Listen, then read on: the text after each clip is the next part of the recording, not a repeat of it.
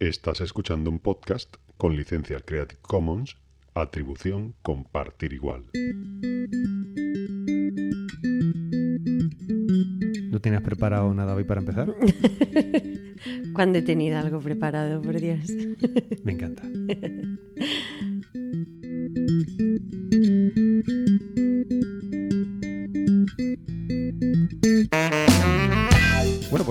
una semana más eh, acudimos puntuales o no a nuestra cita. Estaba yo con un poco más de retraso, pero bueno, la, la Mira, La vida, gente desesperada ya. la vida es así. Hoy contamos con un, con un invitado especial. eh, tenemos allá nuestra ardilla coreana listada, un tanto marrana, eh, aquí en el dentro de, de la casa.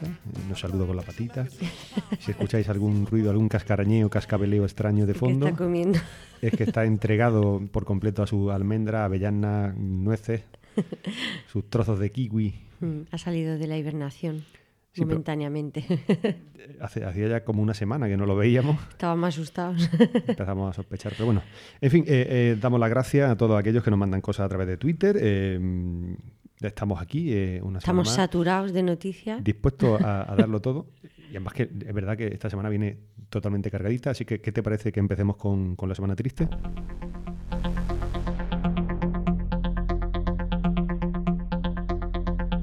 Pues eh, tenemos esta semana los titulares eran los que eran, todo empezaba con la banca que se comprometía a paralizar los desahucios durante dos años. Bien, esto que en principio podría parecer una cosa estupenda, fantástica, buena y, Dios mío, ¿qué ha pasado con nuestros bancos? Nos lo han cambiado. Mm, Eh, bueno, pues eh, la banca, la Asociación de Banca Española eh, se ha comprometido a paralizar los desahucios durante los dos próximos años en aquellos casos que concurran circunstancias de extrema necesidad. Y yo me pregunto, ¿no es una, un desahucio un caso ya de extrema necesidad? Yo creo que sí. En fin, eh, el caso es este. El caso es que eh, actualmente hay más de 178.000 casos que están en proceso judicial abierto que se podrían ver beneficiados de este tipo de, de este tipo, digamos, de, de nuevas prácticas por parte de la banca. Eh, hay, que recordar que desde el año 2008, cuando empezó un poco, cuando estalló esta burbuja inmobiliaria, eh, van ya cerca de 400.000 casos de desahucio. Entonces, bueno, pues no sé yo si sería justo hacer algo con carácter retroactivo o no.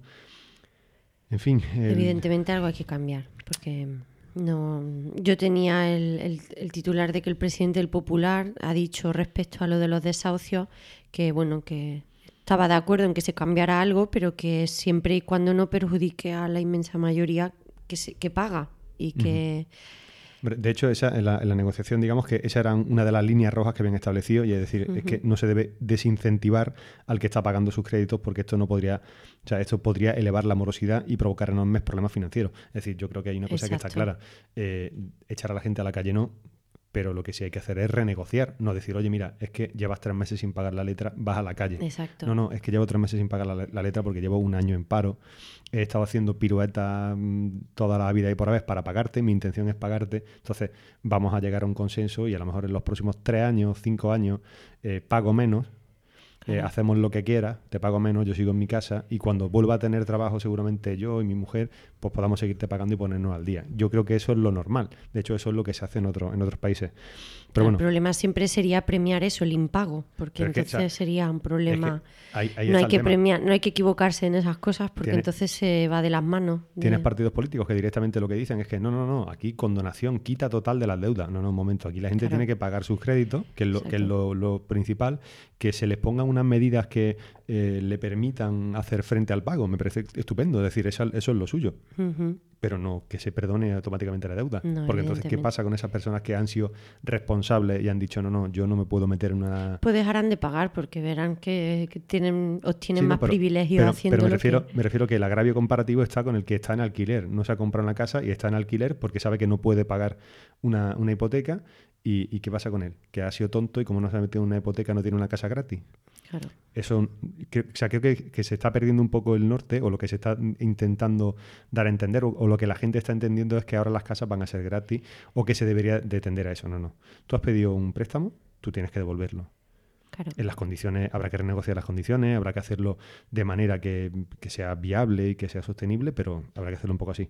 Bueno, pues eh, el gobierno, al final, los partidos políticos se han reunido, se han, se han puesto en contacto y bueno, pues mm, parece que, que, mm, que, bueno, que sí que sacan unas normas, que hay una especie de supuestos eh, en los que mm, se va a hacer especialmente benévolo, pero bueno, yo creo que al final ni a las asociaciones que están en contra de los desahucios, que estos desahucios y demás, eh, creo que e, esas normas no, no, se ajustan a la realidad, es decir, acogen algunos, algunos tipos de situaciones pero no, es decir, no, o sea, por ejemplo, en caso de personas que estén en paro y sin subsidio, pero tengan otro tipo de ingreso. Es decir, yo me sorprendo cuando veo que eh, gente que esté sin paro, o sea, que esté en paro, que no tenga subsidio de desempleo, pero que tenga otro tipo de ingreso. Y que estos ingresos suban hasta 1.597 euros. ¿Y eso no pueden pagar la casa? Es decir, oye, ganas 1.600 euros al mes y no puedes pagar la casa, no puedes hacer frente de una letra, no sé, o de un alquiler de 400 euros, de 300 euros, de 600 euros, no puedes hacer frente a eso. Yo creo que habrá mucha gente eh, que también se esté aprovechando de, es decir, hay, hay gente, situación. Es decir, o sea, yo es que, por ejemplo, me pongo en el caso de esto, eh, en, este, en, este, en este supuesto. Es decir, alguien que no trabaja, que está en paro, eh, que no cobra ningún tipo de subsidio por desempleo, pero que cobra 1.600 euros al mes. A mí que me lo expliquen. Segundo, hay gente que trabajando no cobra 1.600 euros al mes y paga su hipoteca y paga su alquiler. o sea, me parecen que son casos un poco que habría que, estudiarlo. El tema de familias numerosas, que, que no tengan menores de edad, dentro de esa familia. habría que ver un poco la, gente que tenga enfermos graves a su cargo, enfermos crónicos, o, por, sea, por circunstancias temporales. Oye, mira, tienes un accidente en el trabajo o fuera de tu trabajo tienes un accidente, pero eso te imposibilita trabajar y estás durante dos años en casa postrado. Oye, pues si no hay nadie que se haga cargo de ti, eh, me parece estupendo que tu banco te dé el mecanismo necesario para que tú puedas paralizar esa deuda durante el tiempo que, que, necesite y después sigas pagando. Es decir, yo creo que simplemente había que hacer las cosas un poco más humanas, pero que creo que no las estamos, que no las estamos haciendo. Mm. Entonces, eh, ¿qué alternativa al desahucio hay? Es decir, eh, pues por ejemplo, eh, leí un artículo que hablaba de, titulaba Del hogar de acogida alemán a la benevolencia italiana. Entonces, pues habla de las medidas que hay en otros países de la Comunidad Europea, incluso en otros países del mundo, como por ejemplo en Estados Unidos, eh, donde bueno pues hablan eso de que en, Europa en otros países de Europa y en Estados Unidos pues esta, este, hay, hay, una menor gravedad una menor incidencia de estos casos de desahucio. En el Reino Unido por ejemplo había un 8% menos de propiedades ejecutadas en 2012 respecto a 2011 es decir allí hay, va habiendo menos casos de desahucio. Pero allí ¿qué es lo que hacen? es decir que allí son muy rápidos a la hora de renegociar tú tienes un problema financiero y tú vas rápido a tu banco y, y hablas con ellos y negocias con ellos oye mira me he quedado en paro mi mujer está accidentada por lo que sea o ha dado a luz, no tiene, o sea, tenemos un niño, en este momento estamos los dos sin trabajar, no tenemos ningún tipo de cobertura y necesitamos seis meses de oxígeno. Y pues no sé, o sea, es decir, el, banco digamos que te escucha y, se activa y te da los mecanismos para que tú renegocies deuda. Tú quieres pagar. Está claro que quieres Evidentemente, nadie quiere perder su casa. Ahí está el tema. Es decir, a, mí me, hace un poco de, gracia cuando se habla de, bueno, o se hablaba de, alquileres, que era tirar dinero y no sé qué. Pero bueno, si es que en un momento dado me da igual estar pagando 400, 500, 600 euros de alquiler o una hipoteca de 500 o 600 euros. Es decir, al final, al final es lo mismo. O sea, sea un alquiler o sea una hipoteca, voy a tener que estar pagando, mientras que viva en esa casa, voy a tener que estar pagando. O sea, que no estamos hablando de, de hipotecas a 50 años o a 60 años.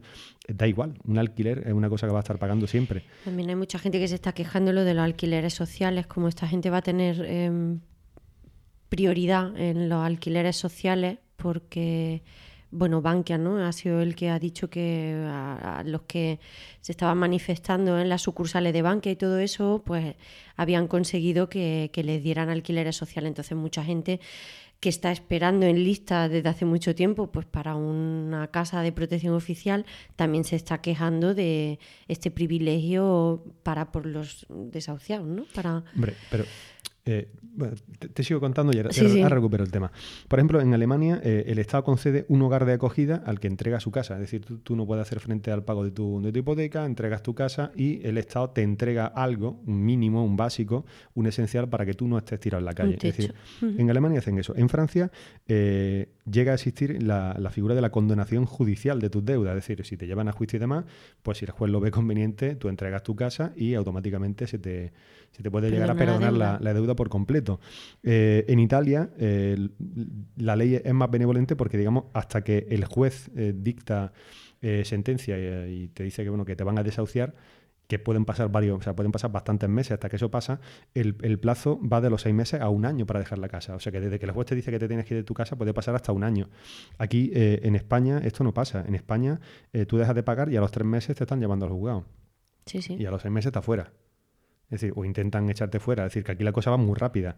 Eh, en Portugal, por ejemplo, se ha aprobado el tema este de la moratoria y de la dación en pago. O sea, que tú realmente entregues la casa y, joder, tengas la oportunidad de empezar de cero. Hacer un fresh start, que llaman los americanos, ¿no?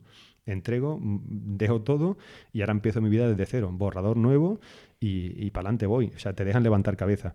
En Estados Unidos, por ejemplo, también la, entrega de la vivienda supone... Eh, el pago de la hipoteca. Es decir, ellos no te, no te dan dinero por encima de lo que, de lo que cuesta la, casa, ¿no? No como aquí. Entonces, ¿qué es lo que pasaba en Estados Unidos? Pues que era muy habitual que muchas de estas casas la gente pues se mosqueaba y eh, cuando, después de entregar la casa al banco, pues la casa salía ardiendo. Entonces decía, sí, no, me, me quedes así en la casa, pues tampoco va a ser para ti. En fin, eso, eso me parece mal.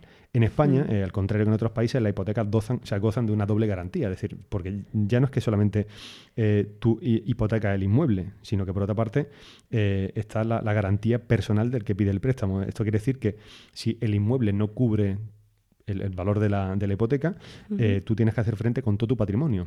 Y en el caso de que tengas pues, gente que te esté avalando, pues con el patrimonio de, tu, de tus avaladores. Entonces, esto, este es el problema, ¿no? Este es el problema. Ese es el problema básico. En Italia, pues bueno, pues pasa eso que, te he dicho, eh, la legislación es un poquito más benevolente y ellos han tenido menos problemas de, de burbuja porque realmente ellos no han prestado tanto dinero como, como aquí. Es decir, ellos han sido mucho más cautos a la hora de conceder hipoteca y, han prestado bastante menos dinero.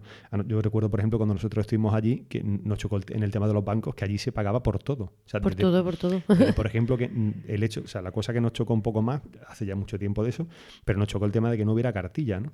Y después te chocaba el, el, hecho de que llegabas a un banco y decías, no, este banco me cuesta 80 euros al año, este banco me cuesta 60 euros al año, y es que no había nada que costara menos de 40, 50, 60 euros al año. Estamos hablando de hace 10 años. O sea, cuando... No, no, hace menos años, hace 6 años. No hace 10, hace 6. Bueno, que, que, venimos para acá, sí, que fuimos para allá. Sí, no, que estábamos en Italia hace 10. sí, sí. Hasta hace 6 años hemos estado.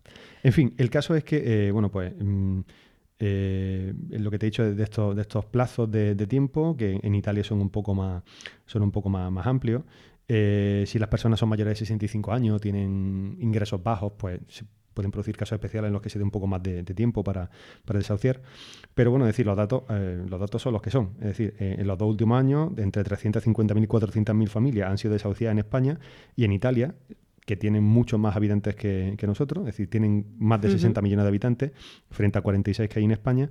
el total de familias desahuciadas o que recibieron un aviso de desahucio en 2011 fue de 56.000. O sea que... Mm, son menos. Aquí hablamos de 178.000 el año pasado. Bastante menos. o sea que, en fin, eh, esto es lo que hay. Esto es lo que hay, ¿no? Y, nos encontramos con que, em, bueno, hay un artículo fantástico. Igual que otra semana hemos recomendado lectura de algún artículo y, demás por ahí, pues esta semana voy a, voy a recomendar eh, un artículo que, que hablaba de cómo salir de la crisis española hablando de Ecuador. Mm. Y bueno, pues Rafael Correa, el presidente de Ecuador, él estuvo en la Universidad Pablo Lavide de Sevilla y bueno, pues este hombre vino a contar cómo salió Ecuador de la, de, la crisis de su deuda. Y bueno, hay alguna. De, bueno, de cómo salió de la crisis de su deuda, como él decía, de la larga noche neoliberal, como decía él. ¿no? El caso es que em, la situación de, ellos ha sido muy parecida, ha sido muy parecida a la nuestra. Ellos en los años 80, em, bueno, incluso un poco antes, eh, estaban creciendo muchísimo, es decir, estaban creciendo a, a, un ritmo del 10%, es decir, más rápido de lo que China está creciendo ahora mismo. Y bueno, pues digamos que el, problema que se les vino fue que ellos contaban con mucho dinero y bueno, como había mucho para gastar, pues le dijeron, oye, pues como tenéis mucho para gastar, ¿por qué no pedís más para gastar más todavía? Y fue cuando el Banco, mm, el Banco Mundial y el Fondo Monetario Internacional se pasaron por allí y esta gente empezó a endeudarse mucho más y a gastar mucho más de lo que estaban generando, que ya era mucho. Y bueno, pues llegó el año 82 en el que Ecuador ya no pudo pagar su deuda y la situación explotó y ahí fue cuando el Fondo Monetario Internacional y el Banco Mundial fueron los que empezaron a aplicar las mismas artes que resulta que son las mismas que están aplicando, la misma fórmula que se nos están aplicando nosotros. Y bueno, pues básicamente eh, lo importante es eh, que se pague la deuda. Es decir, el, Banco Mundial o el Fondo Monetario Internacional, todas las normas o indicaciones que dan son para que se pague la deuda, no para que se acabe con el paro del país, no para que... Mm, es decir, eso, eso es lo que hay. Entonces, este artículo está realmente, está realmente bien. pondremos el enlace en el, en el blog.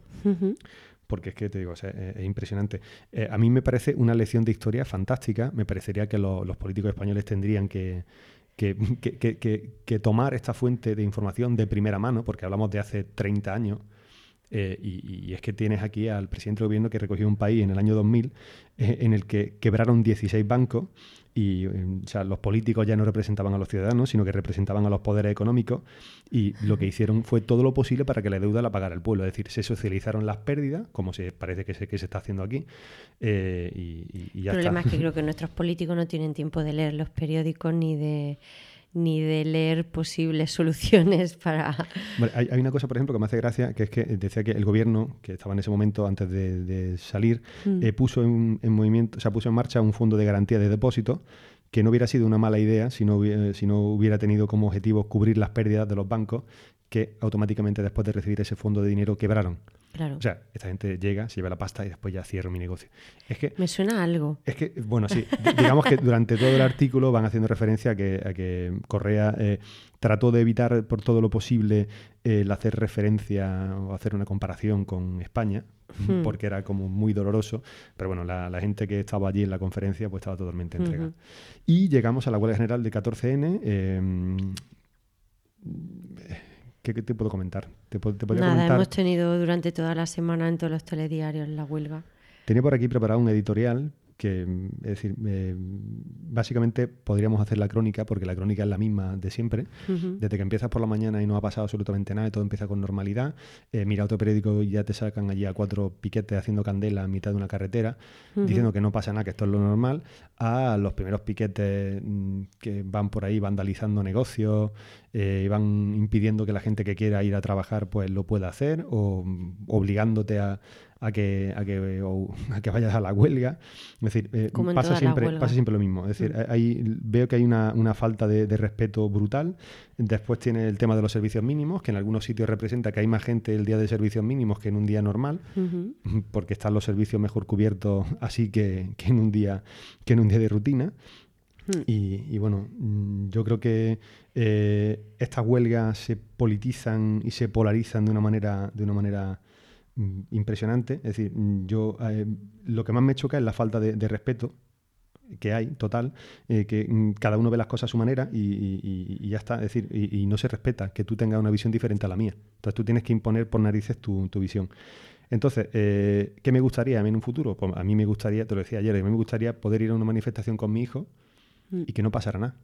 Y que mi hijo dijeran, hostia, mi padre me lleva a una manifestación porque esto merece la pena manifestarse contra ellos. Y Defienden sus derechos y cada uno hace lo que le apetece. Y puede ir con total tranquilidad. Y ahora no. ahora no es así. Vas con miedo y si puede ser ni sales de casa, porque como la mayoría de gente no ha salido de su casa por miedo a verse dentro de un negocio y como ha pasado, gente que se ha, se ha encerrado dentro de un negocio por miedo y han estado ahí clausurados el tiempo que han tenido que estar y te da miedo pues que te vuele una pedra o que te, y que te hagan daño y da miedo. Da miedo. tienes, tienes eso, tienes que eh, somos tan becerros que se lo ponemos facilísimo al gobierno para que mande a la policía a la calle y a que te partan la cabeza con un porrazo. O sea, es que no, lo entiendo. Y es que la gente también provoca mucho. O sea, yo entiendo que, que, la, que, siempre se hable de la policía, que da palos, que pero la gente no va tampoco con buena fe a manifestarse, ni va con de, bueno... De todas maneras, tiene desde eso hasta los que la policía que se infiltra dentro de la gente y monta el taco y calienta al personal para que la gente... También. Entonces, te lo digo así como lo, como lo siento a piel yo, me gustaría ir con mi hijo hmm. y saber que no le va a pasar nada. Y que vieran y, aprendieran que, que a defender sus derechos y defender a sus derechos de esta manera. Por, un, por un país mejor, claro. y después, otra cosa que es de pandereta es el tema de la cifra. O sea, es que me da igual que sean mil, que sean cien mil, que sean un millón. O sea, el gobierno siempre va a decir una cantidad, los sindicatos van a decir otra. Pero vamos a ver, es que todavía no hemos encontrado un método para contar gente. Eh, recuerdo que había una empresa que ofrecía con cámaras y demás, te contaba la cantidad de hmm. gente que venía a una manifestación y esta gente pues tuvo que dejarlo por, por falta de por falta de financiación. ¿Qué pasa? Hmm. No, el Estado, el gobierno no puede decir, no, no, no, estas son las cifras que hay. Estas son las cifras reales. A ellos les interesa barajar las cifras que a ellos les conviene. Ahí está, es decir, este- esa- eso ya me parece de chiste. Y por otra parte, eh, bueno, que no, no me hables de la gente que se queda en casa eh, no manifestándose. Si Sí, es que, que por haya el un millón. consumo de luz y por. Bueno, por lo que sea, pero es que, hay- que, que haya un millón de personas en la calle, aunque sea en toda España, me parece muy fuerte. Mm. Es decir, algo, algo, algo habrá que, algo habrá que hacer. Algo, algo habrá que, algo habrá que decir. Da igual el número exacto. Decían que habían sido muchos menos que el 25M, que, que el 25M hubo muchísima más movilización, pero no ha dejado de haber mucha gente. Hombre, y parece, parece que, la, que la tendencia es que vaya viendo cada vez menos gente en las manifestaciones. Yo creo que te digo que es por eso, porque creo que se están desvirtualizando. Mm. Sí. Y porque en un momento dado llega a haber miedo de que diga, bueno, eh, no hago huelga, voy a trabajar, soy responsable o cumplo con mi obligación. No o puedo ejerzo mi permitirme derecho pe- de ir a perder trabajar. 100 euros, que No me puedo permitir el hecho de perder el dinero de, claro. de- de hacer la huelga y, y voy a trabajar, pero eso no impide que yo por la tarde vaya a la manifestación. Pero es que llega un momento en el que si yo voy a trabajar por la mañana y eh, el piquete de turno me agrede, Claro. ¿Tú quieres que yo por la, tarde, por la tarde vaya a manifestarme con mi familia si tú por la mañana me has estado pegando? Es O que. sea, mm, lo, veo, lo veo un poco, lo veo un poco sí. así. Entonces, eh, ¿qué hace falta para que un gobierno se dé cuenta de, de sus errores? ¿Qué hace falta para que un gobierno agache la cabeza y dimita a alguien? O sea, ¿qué hace falta para eso? Es decir, yo creo que un millón, dos millones, tres millones de personas en la calle, o sea, no son suficientes. hace Significa falta, que ya algo no va hace bien, falta algo más. Entonces, eh, otra cosa que tienen que tener claro los políticos es que ganar por mm, mayoría absoluta no significa tener barra libre durante cuatro años, porque dentro de cuatro años, nosotros, los que habéis estado puteando, los que habéis estado machacando durante cuatro años con impuestos, con leyes injustas, con leyes que hacéis a vuestro, a vuestro, vamos, a, a vuestra manera para beneficiaros, somos nosotros los que votamos, ¿eh? O sea, eso, eso que no se le, que no se les Sí, olvide, que parece que muchas veces se, le- se les olvida. Y al final, eh, al final con lo que me quedo es que eh, cuando vemos callejeros viajes, o sea, no callejeros viajeros, pero es decir, cuando ves un Sí, programa, un programa de- parecido de en el que sacan a, a la, a la gente más llana y más esencial de, de la calle, eh, cuando los ves pidiendo un piso, pidiendo una paga y no sé qué, eh, esa gente no se diferencia tanto de los políticos que con traje y corbata van a buscarse después de un año o dos años de trabajo o una legislatura, dos legislaturas eh, en el gobierno. Lo que van es a buscarse una pensión, a colocar a su hijo, a colocar a su, a su yerno, a su nuera, a colocarlo a todos y a, y a retirarse de la política con una buena paga. Sí. Es decir, eh, eh, esos son los que... Eso es lo que suelen hacer todos. Solamente cambian las vestiduras y a lo mejor un poco la forma, pero Mm. al final son todos lo, lo mismo. Sí. Y en fin, yo creo que ya mi semana triste se ha desbordado por completo. ¿Qué Muy buena parece? crónica de la huelga que ha hecho, Nada, muy, nada. muy sentida. Bueno, eh, pues empezamos con la semana de Gema.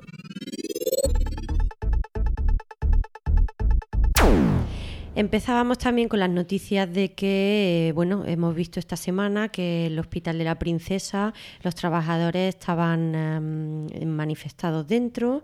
Eh, a este me parece que se había también unido el Clinic de Barcelona, todo por la, por la privatización de, de estos centros. Y bueno, eh, nuestra querida Ana Botella, que desde la crisis de la arena había desaparecido un poquillo del mapa, ha vuelto a salir, eh, pues porque, mm, nada, eh, el titular, que creo que refleja muy bien la noticia, decía contra el desmantelamiento de la princesa, firmado Botella. Y es que eh, una noche, a las 11 de la noche, se presentó Botella, Ana Botella, en la urgencia de la princesa, pues porque a un amigo le había pasado algo en una cena que estaban y tal y cual, y ella pues fue para interesarse por el amigo y la abordaron los trabajadores que estaban allí encerrados de huelga con un papel recogiendo firmas para que no desmantelaran el hospital, porque el hospital eh, lo quieren utilizar como pues, para una residencia o algo, algo Sí, así, en plan larga básicamente estancia. Lo que van a hacer es quitar especialidades y. y- Exacto. Entonces la abordaron y ella firmó eh, contra que desmantelaran el hospital. Entonces, claro, ya después surgió el, mm, todas las habladurías que ha dado toda la semana, pues saliendo el presidente de la Comunidad de Madrid, Ignacio González, manifestando pues que la alcaldesa eh, ha- había firmado ese papel porque no se había enterado de lo que estaba pasando y que, y que nada, y que por eso había firmado el comunicado en contra del desmantelamiento. Y por lo contrario, desde la alcaldía de Madrid eh, respondían al presidente que la alcaldesa sabía perfectamente lo que estaba firmando, porque los trabajadores le habían informado mientras firmaba por si no lo sabía. Bueno, parece que hay un pequeño problemilla. Exactamente. El problema, eh, lo que hace gracia es el, el- el debate que ha salido, pues diciendo que parece que los del mismo partido no se entienden muy bien y que hay discrepancias entre lo que quieren unos y lo que quieren otros. Al igual, que, al igual que la había con los antiguos cargos que ocupaban esos no es la, primera vez las personas que, ocupaban esos puestos, Gallardón y, Esperanza Aguirre. Exactamente, no es la primera vez que pasa y entonces ya está. Ana Botella no quiere que se desmantele porque ella está a favor de este hospital y no quiere que se desmantele. Incluso ha dicho que intentará hablar con quien sea para evitar esto. Pero bueno, no creo que vaya a tener mucha suerte en ese. había una cosa, yo, leía, leía un artículo y decía que, bueno, pues que el problema que tenían era que parece que es que hay una falta de previsión o que estas cosas las hacen de un día para otro y sin saber cómo las hacen. Eso parece. Porque eh, había gente que había ganado la oposición, que había ocupado, su, o sea, que había elegido la plaza o que estaban ocupando sus plazas esa, en esa misma semana. Pero es que ya no solamente decía eso, es que uno de los médicos que, hablaban decían, dice, no, es que había gente que esta mañana ha pedido su plaza, se ha quedado aquí. Y, ahora van a desmantelar el después, hospital. Dos horas después se ha enterado de que van a desmantelar el hospital. O sea, no sabían esto. O sea, hasta hace dos horas no se han enterado y o decimos las cosas tan en caliente que de un momento a, otro ahora cambia esto. A mí también me pareció sorprendente eso, de que por lo menos los empleados les viniera tan de repente. No, pero ya no solamente los empleados, es decir, que tú vayas a ocupar la plaza, a elegirla, es decir, ya no solamente implica la dirección del hospital, es decir, implica algo más a nivel, a nivel de comunidad autónoma, de, servicio, de servicio de, la, de, de, consejería de salud y demás. O sea que... No sé, o le han metido mucha bulla por lo de privatizar o no lo entiendo yo tampoco. Bueno, eh, Madrid cambia la ley para favorecer la instalación de Eurovegas.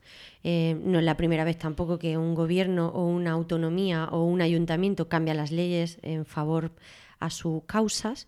Y es que pues, la Comunidad de Madrid no quiere perder el tiempo eh, y poner en marcha ya el proyecto de Eurovegas, eh, junto con el magnate Sheldon Adelson, que es el que ha puesto la pasta, y creará para ello la figura de los centros integrales de desarrollo, los cuales van a tener bonificaciones fiscales e incentivo al empleo y a la inversión.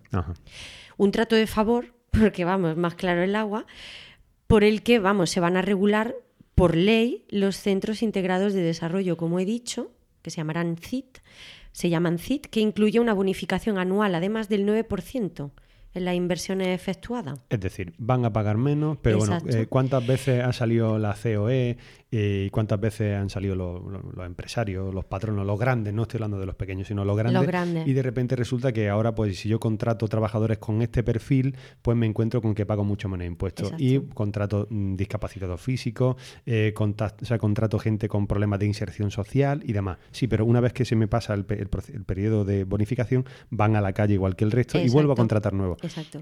Además van a, van a tener una bonificación del 95% en el impuesto de transmisiones patrimoniales y actos jurídicos. O sea que, pero bueno, también es verdad que em, habrá que ver en, números, en cifras, los empleos que dan y verdaderamente la productividad que... Ahí, voy. Eh, había una noticia esta semana que decía, eh, la tenemos por ahí, al final la hemos dejado para atrás, pero vamos a recuperarla. Eh, decían que, bueno, con los recortes de los sueldos de los funcionarios se pretendían ahorrar 4.000 millones de euros y resulta que como mm, hay menos mm, funcionarios trabajando y cotizando y cobran menos, pues resulta que se recauda menos y se han recaudado casi mil millones menos de, de euros. Momento.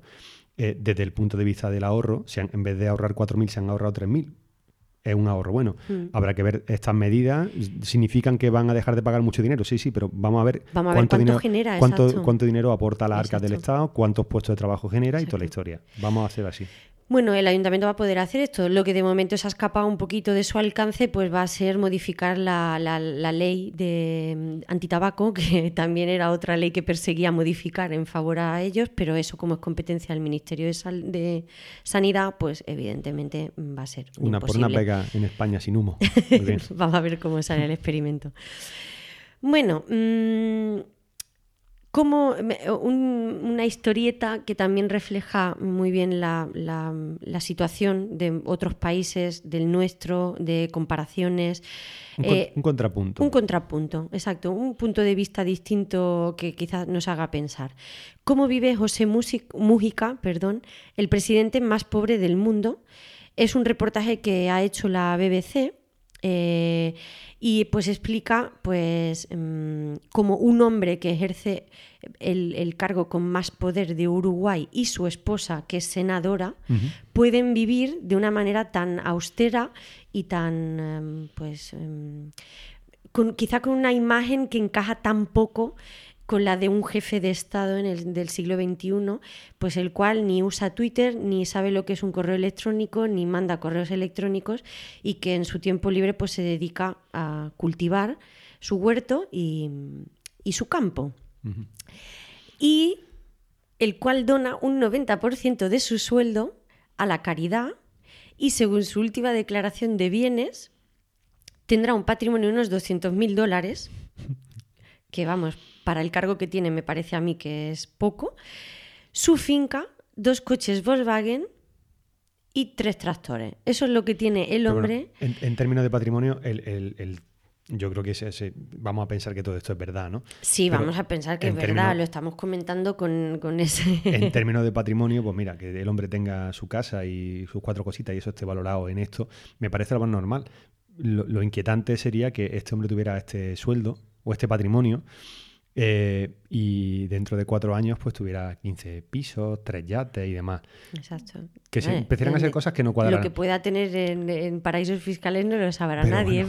Habrá, quien, habrá quien diga que no, o, que esto sea mentira, pero bueno, me refiero eh, que no hace falta, o sea, que la cosa esté súper súper profesionalizada, eh, que tú puedes ejercer un cargo público y decir, sí, sí, yo ejerzo un cargo público y mira, me voy a tirar en la, la vacilada de voy a donar el 90% de mi sueldo, porque con el 10% de lo que cobro eh, tengo suficiente para, para vivir o con mi trabajo, con lo que genera su actividad profesional, pues es lo que hablábamos, pues que un estilo de vida es un estilo de vida que ha sido noticia, que no ha pasado desapercibido y que, bueno, las redes sociales han hecho eco de esto y por eso han, pasado a llamarlo el presidente más pobre del mundo, porque nada, durante el reportaje, curiosamente, hablaban de que recibió una llamada y sacó un móvil de estos en plan carcasa, que seguramente tenía la carcasa rota, lo que sea, y la tenía atada con una gomilla, en plan nuestros abuelos.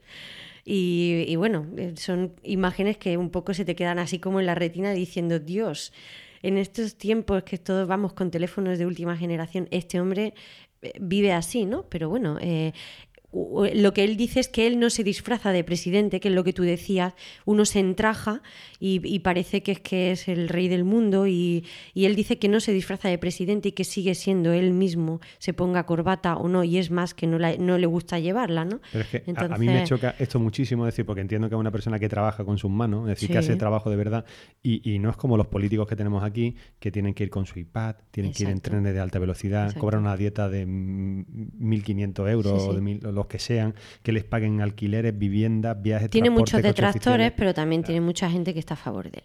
Muy bien. Bueno, la sobrina de Ana Botella, eh, una nueva enchufada en el Ayuntamiento de Madrid. ¿Pero qué me cuenta? Una vez más, eh, vamos a decir que este titular no lo he visto en ningún sitio más que en una revista sindical. Con lo cual, pues eh, quizá recibamos la noticia de alguien que nos diga que eso es equivocado. Pero bueno, yo lo he visto muy completito. Esta sobrina, por lo visto, después de presentarse a varias oposiciones y suspenderlas, incluso de haber tenido problemas en algunas de ellas con revisiones de exámenes, eh, no sé si porque habrá hecho fullería o qué, bueno, no consiguió la plaza, pero salió ganando porque antes de que los que sí verdaderamente ganaron plazas en esas oposiciones tomaran posesión de ellas, ella ya estaba contratada como asesora de servicios sociales en la Junta Municipal del Distrito de Fuencarral que precisamente le queda muy cerquita de su domicilio habitual. la cual mm, cosa es... Vamos, vamos, a decir que eh, quizás no era esa la plaza a la que estaba opositando, porque los... No, no, no, es que es mejor que la que estaba opositando. un asesor sí es un cargo que se puede poner a dedo, porque se ponen siempre así, independientemente del, partido político que esté gobernando, pues, pues bueno, pues ya está. Pues da, La, casualidad. Pues la sobrina con 32 años va a pasar a cobrar 5.000 euros netos al mes, cuando la mayoría de gente de su edad está parada y sin perspectiva de trabajo trabajo en España y se tiene que ir al extranjero. Pero bueno, también conocíamos que la hermana de Esperanza Aguirre hace poco también fue enchufada en el Ayuntamiento de Madrid, la cual cosa mm, tampoco parece muy escandaloso. Eh, y nada, que es que normal, normal, que la Aguirre ahora ya se ha ido, pero ha dejado colocadita a su hermana ahí, ¿sabes? Pero te, parece, ¿te parece raro en cualquier ayuntamiento cuece? Para nada, para nada. Bueno, un príncipe de Asturias que trabaja de dependiente en el Decalón. No es nuestro príncipe de Asturias. un premio príncipe de Asturias. Sí, un premio príncipe. el titular decía un príncipe de Asturias, pero claro, vamos a diferenciarlo que no, que no, que es un premio. vamos más allá de los titulares. Exacto. Y es que Fabián Roncero, un atleta, el cual eh, quizá es más conocido como el Keniata de Canillejas. Fue príncipe, eh, premio Príncipe de Asturias tras el Mundial de Atenas en el 97 y bueno, eh, muy conocido en el mundo del atletismo, pues porque fue el, el, que más rápido ha corrido los 10 kilómetros y la media maratón en España hasta el día de hoy. Pues nada, incluso el hombre tiene una biografía mm, en, en la calle que se llama Media Vida Corriendo, Que parece ser que es una Biblia para del los corredor corredores. Sí, sí. popular, muy conocido. Y bueno, en estos momentos de crisis en España trabaja con un contrato temporal en un decathlon y me parece que se le va a terminar incluso dentro de poco. Y nada, y el hombre pues le hacen una entrevista diciendo pues que se adapta a la crisis y que para comer hay que trabajar con en lo que salga. Pero es que eh, eh, mm, cuando yo leo ese titular, a mí lo que me choca es que parece que diga, este hombre ha ganado un, príncipe- un premio Príncipe de Asturias. Y ya no tiene que con- trabajar y Ya no más. tiene que trabajar más. O este- o- sí, pero es decir, eh, creo que el premio son 50.000 euros o algo Sí, así. son 50.000 euros. El tema no es este, el tema es, eh, hoy este hombre ha sido alcalde de un pueblo o de una ciudad o ha sido diputado y ya no tiene que trabajar más. O sea, pero al final es lo que te he dicho, es decir, aquí todo el mundo parece que es que tú tienes cualquier, ostentas cualquier cargo y de repente eh, parece que es que tengas que tener ya derecho a un sueldo vitalicio. Exactamente. Eh, compañero, has estado trabajando tres años como diputado, perfecto. Acabas tu, acabas tu, de- o sea, acaba tu periplo en el gobierno, y perfecto. ya está, no te debemos nada. ¿Qué te, corresponde, qué te corresponde de paro? ¿Un año y medio? ¿Dos Lo años? mismo que cualquier Perfecto. mortal. Tus dos añitos de paro. Si no estás trabajando, tú pre- cobras tu prestación de mil euritos Y y, si después resulta vida. que a los dos años mm, tienes familia a tu cargo y nadie más está cobrando nada, pides tu ayuda de 400 euros. Exacto. Como cualquier ¿Cómo eh, persona de a pie. Y Y, si no, esto pues- es lo que lo demuestra. Y si no, a trabajar, que es lo que queremos hacer Esto todos. es lo que lo demuestra. Que el que ha sido, pues se tiene que adaptar a lo que hay y seguir adelante. Muy bien. Bueno, un sacerdote que enseña la palabra de Dios a través de Twitter en Inglaterra. Yo me voy a hacer fan de este hombre. Si hubiera un hombre como estos por aquí, iría más a misa, seguramente, porque después se quejan aquí nuestros obispos de que los jóvenes no estamos interesados en la religión. Pero este hombre ha sabido currárselo. Este hombre ha dicho pues que ya que en la época romana se usaban los caminos para transmitir el mensaje de Cristo, eh, posteriormente llegó la imprenta y a día de hoy tenemos Twitter, Facebook y YouTube. Pues adelante. Entonces Yo- el hombre ha plantado seis pantallas planas en, en la iglesia y pues le permiten ver los comentarios que van haciendo los feligreses sobre su misa y sobre el sermón. Es más, el sermón lo da con un iPad. Eh, eh, me recuerda a las JPOT, o sea, es una pantalla parecida a la de la JPOT en la que la gente va tuiteando, él va contestando y en vez de hacer del sermón un monólogo, pues él hace una conversación entre la gente que le tuitea, él contesta y es un... O sea, pasaremos de tener una Eucaristía a tener una quedada. Está guay, bien. está, Y- está muy guay. O sea, además la iglesia cuenta con red wifi y con una contraseña muy apropiada que es Abraham 123. o sea, que es que a Muy mí me ha hecho muchísima gracia y, y nada, yo... No, ojalá alguien, algún sacerdote escuche cotidianos y, y- y salga alguna noticia de que lo hace, porque es que yo voy a ver un sermón de estos. yo no me lo pierdo. Yo, yo te acompaño hasta la puerta. Y bueno, empezamos con la sección Express, que esta semana viene cargadita. Dimite el concejal y presidente de la empresa municipal Madrid Espacios y Congresos, eh, Pedro Calvo, tras su imputación en el caso Madrid Arena, Eh, aunque eh, lo ha hecho sin dejar el acta de concejal. La cual cosa no sabemos cómo va a terminar. La, ten- la tendrá que devolver. o igual la quema, no sé. De Guindos deja la puerta abierta a mantener la subida del IRPF en 2014. Una noticia también muy escuchada. Esperanza Aguirre augura que Cataluña será una república bananera donde nadie va a cumplir la ley en el caso de que se independice. Ahí está. Nosotros que pensábamos que Esperancita Pues había nada, en uno de los meetings eh, a los que va, pues ha soltado esta perlita. Ante la Comisión de las Corts Valencianas que investiga la investigación, eh, la intervención de la CAM por el Banco de España, recordemos que se está ahora estudiando, se está juzgando, pues una exconsejera ha declarado que fue escogida para el Consejo de Administración y que ella misma se quedó alucinada y les dijo que no podía aceptar ese cargo porque carecía de formación, que no tenía ni idea de administración y que lo único que sabía era llevar la economía de su casa y punto. O sea, mm, nada, una Pero ciudadana de a pie En, ahí en ningún momento se bajó del burro y No. renunció a su puesto. no. y demás. Muy bien. lo llevó a- hasta el final. A ver, a ver qué nos dice el juez. Obama insiste en subir los impuestos a los que más dinero ganan. Así que no decimos nada más, que, se- que los de aquí se Mm. apliquen eso. Menos mal que esto no lo ha dicho antes de, de salir Y, elegido. un come- y lo que ha comentado, que me- me- es una frase mm, buenísima, es no podemos hacer rehén a la clase media mientras debatimos recortes tributarios para los más ricos. Mira, parece un poco a lo que decía Correa, ¿no? Totalmente. Muy bien. Encuentra un hombre 20.000 dólares dentro de un libro de segunda mano y bueno, em, en estos tiempos que corren y con la crisis el hombre está buscando al propietario para devolvérselo, es más, ha llegado hasta la tele porque no lo encuentra y ha dicho pues que claro, en el caso de que no lo encuentre, mm, una parte la dará a la beneficencia y otra Pero, evidentemente amigo, se la va a quedar él. Si estoy aquí, si ese libro me lo compraste a mí. Le habrán salido más de un dueño al libro. El progenitor, eh, un, un padre, prometió a dos hijos suyos que si conseguía mil me gustas en Facebook les compraría un gato a sus niños. Esta noticia eh, ha sido también muy famosa en Twitter. Es, mm, los dos nenes han salido con una foto y un cartelito en el que decían que si su papá conseguía mil me gustas a esa foto, les compraban un gato. Hay que poner la foto porque es brutal. Sí, la foto ha tenido 120.000 me gustas y Ah. evidentemente el padre ha tenido que comprarle un gato y más grande de lo que pensaba.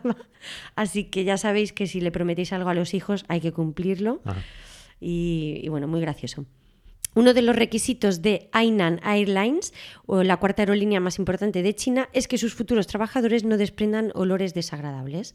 Entonces, a la hora de escoger sus pilotos, eh, bueno, o los trabajadores, los azafatos, les huelen las axilas y, bueno, para evitar eh, problemas al estar cerca de los usuarios.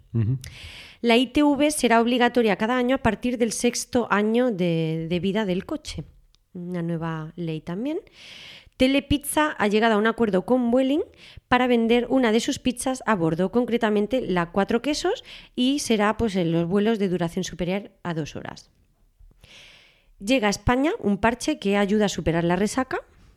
Contiene complejos vitamínicos, que todos conocemos que es lo único que cura la resaca, y bueno, pues eh, quizá también partan la pana. Llega el calzoncillo que absorbe los olores. Mm, Una empresa japonesa ha dado con el grial de los tejidos, eh, bueno, em, concretamente uno que no deja pasar el olor en el caso de pues, que uno se tire una pequeña flatulencia. Está vendiéndose por millones. El secreto reside en unas partículas de cerámica y han empezado a comercializar ya todo tipo de prendas, calcetines, camisetas, o sea que muy interesante. Las fantasías eróticas femeninas que refleja el bestseller eh, Las eh, 50 sombras de Grey, pues ya eh, ha dado su fruto en un primer divorcio mm, a causa de esto, ya que pues eh, eh, claro, el hombre ha llegado al juzgado diciendo que su mujer le pedía hacer prácticas raras al que él evidentemente se negaba y que por eso la mujer le pide, le pide el divorcio. Mm, eh, ha dicho el hombre pues que si bien antes los hombres eran los que se quejaban de que no- las mujeres no querían marcha en la cama, ahora desde después de estos bestsellers las mujeres son las que quieren marcha. Muy bien, amiguitas, pues alguna, ade- además de, de, de- de Grey, tendrá que leerse algún libro de recetas de cocina. Sí, sí, Está totalmente. nunca de más. La revista Journal of Sexual Medicine ha corroborado que el tamaño del pene es importante y no se habla más. O sea, lo que dice este, este, esta revista va a misa. O sea que el tamaño al final importa. Importa. Tenía que venir una revista a decirlo. A decirlo, ya hacía años que era un mito, si no depende, pues ya no, ya es seguro, está confirmado. Pero de verdad estas cosas... Hacen, siguen haciendo estudios de estas cosas. Ojo, Yo no le veo sentido. Vamos a ver. quedo- ojo. Blanco y en botella. Ojiplático me quedo. ya Y nada, eh, ya hemos terminado. hemos terminado. Sí, hoy Bueno, se ha pues- un poquito más porque Bueno, la semana iba versión- cargada. Versión extendida. eh, Tenemos este tope. La que- semana lo requería porque mucha así. huelga, mucho... Y aún así me quedo con la sensación de haber pasado de puntillas por todo y no haber profundizado absolutamente en nada. de lo que Exactamente, que- que pero decir. sabemos que nuestro programa dura lo que dura, que muchas noticias nos han llegado quejas, bueno, sugerencias de que damos un punto de vista, es el nuestro, evidentemente, y que hay más detrás, pero es que no tenemos tiempo de ir más detrás. Entonces, mm, contamos los titulares, evidentemente detrás de muchas noticias hay cosas negras y oscuras, pero no nos da tiempo a indagarlas y los titulares son los que son. Sí, sí. Bueno, pues eh, nuestro método de contacto, eh, si nos queréis contactar eh, por mail, sabéis que podéis hacerlo a cotidianospodcast.com, eh, la cuenta de Twitter, a tra- a través de la cual recibimos bastante abundante feedback, Mucho. cotidianospod. Eh, ¿Y qué más tenemos? Pues tenemos una página web estupenda, cotidianos.es, donde podéis visitarnos. Ahí encontráis casi siempre Enlaces, el post. fotos, muy Ahí está. chulos. Tenemos Ujú. una estupenda para este mm, Sí. episodio de la marca España, es buenísima. De la marca España. La de la manifestación, esa es genial. Y el de los abueletes, O sea, el sentido del humor, el vídeo del abuelo, es verdad que no lo habíamos que comentado. también esta semana partió Sí, la sí. pana. El de los abueletes que predijeron en 2007, ¿no? Eh, La situación actual. Y que, bueno, nada, nuestros, nuestros rapaeles, nuestro- nuestros abuelos Que sepáis que eh, además agradecemos las valoraciones en iTunes. eh, sabéis que podéis pasaros por allí, poner vuestras estrellitas, vuestro comentario.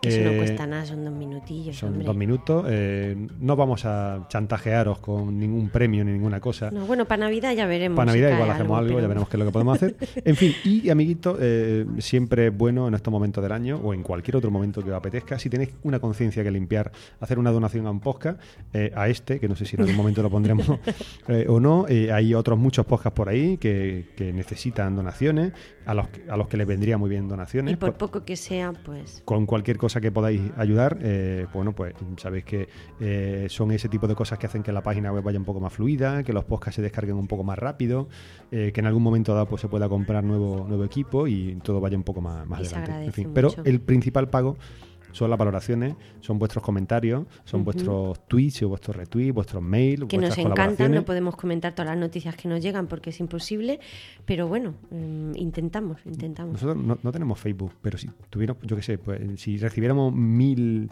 comentarios o mil retweets, que, ¿Me que- regalarías un gatito?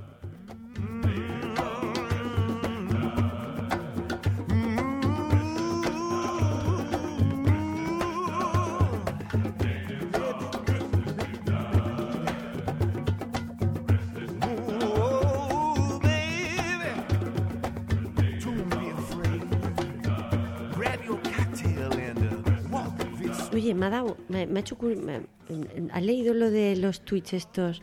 Oye, te hacen pensar, ¿eh? En esta semana me los he guardado. Lo de un hospital menos, un mega casino más, más gente sin techo, más techos sin gente, más copago sanitario, menos cobertura sanitaria. Todo bien. Sí, había, no, había otra que era eh, casas sin gente y gente sin casas. Exacto. También había y lo ahí. de el yate del rey se llama Bribón, el mayor banquero Botín, la ministra de Sanidad Mato y la que autoriza las macrofiestas Botella. Pero Muy esto, buenas, ¿eh? esto así, yo, yo no sé si te acuerdas cuando eh, viniste a Córdoba hace unos años y yo qué sé, paseando por aquí, pues bueno, al final siempre te acabas encontrando con estos sitios y te encontrabas con que el cementerio era el de la salud.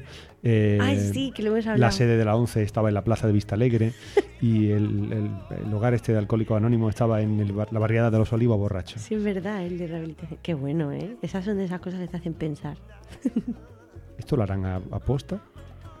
Quizá. ¿Casualidades? ¿Casualidades? Lo investigaremos. lo investigaremos, Carmen.